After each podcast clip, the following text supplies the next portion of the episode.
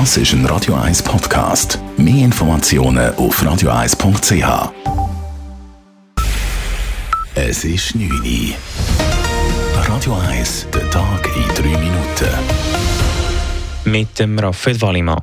Die Corona-Testangebote von Nachtclubs oder Stadien sollen in ein paar Monaten wegfallen.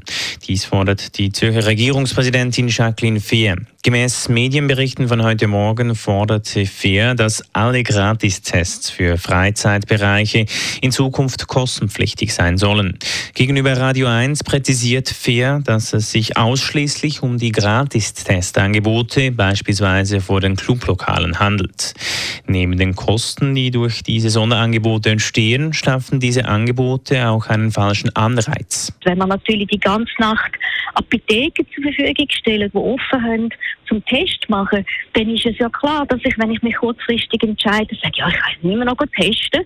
Wenn das aber nicht mehr zur Verfügung steht, dann wird mein Aufwand ein bisschen grösser, ich muss vorausplanen und dann wird der Anreiz auch grösser, um zu sagen, okay, jetzt impfe ich, dann ist das erledigt und dann habe ich Ruhe.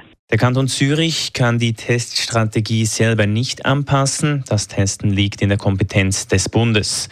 Gerade heute hat Deutschland beschlossen, dass ungeimpfte ab Oktober für Corona-Tests selbst bezahlen müssen. Der Bundesrat lehnt die 99%-Initiative der JUSO ab. Es gebe gleich mehrere Gründe, warum Bundesrat wie auch Parlament die Initiative ablehnen, erklärte Finanzminister Uli Maurer heute vor den Medien. Einerseits habe die Initiative sehr viele formelle Unklarheiten, was nach einer Annahme ein großes Problem werden könnte, so Maurer. Das ist so fast nicht zumutbar. Ein zweiter Grund, und das ist die politische Differenz mit den Jungsozialisten, die Umverteilung findet bei uns statt, sowohl im Steuerbereich wie bei den Sozialleistungen.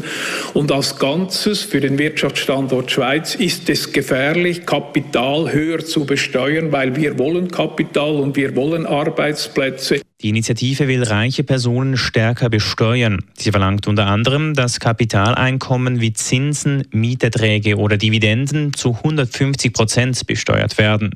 Die Mehreinnahmen sollen dazu verwendet werden, die Einkommenssteuern für Personen mit tiefen und mittleren Löhnen zu senken. Mitten in der Ferienzeit treten die Lokführer in Deutschland in einen Streik. Grund sind gescheiterte Lohnverhandlungen zwischen der Deutschen Bahn und der Lokführergewerkschaft. Diese bezeichnete den Vorschlag für eine Lohnerhöhung für die Lokomotivführer als völlig unzureichend. Der Streik hat im Güterverkehr heute Abend begonnen. Im Personenverkehr beginnt er morgen früh. Dauern soll er bis am frühen Freitagmorgen. Gemäß SBB ist der Fernverkehr zwischen der Schweiz und Deutschland nicht betroffen. Der Governor von New York, Andrew Cuomo, tritt wegen Vorwürfen der sexuellen Belästigung zurück. Das hat er heute an einer Medienkonferenz bekannt gegeben. Er werde in zwei Wochen sein Amt abgeben.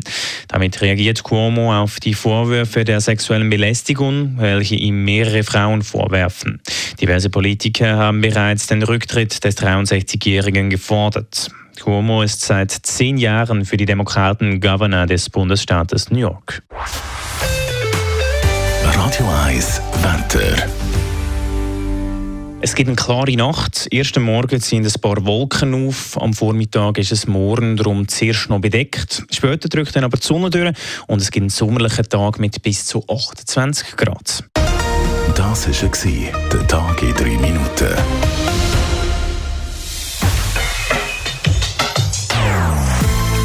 Non-Stop Music auf Radio 1. Die besten Songs von allen Zeiten. Non-Stop. Radio 1.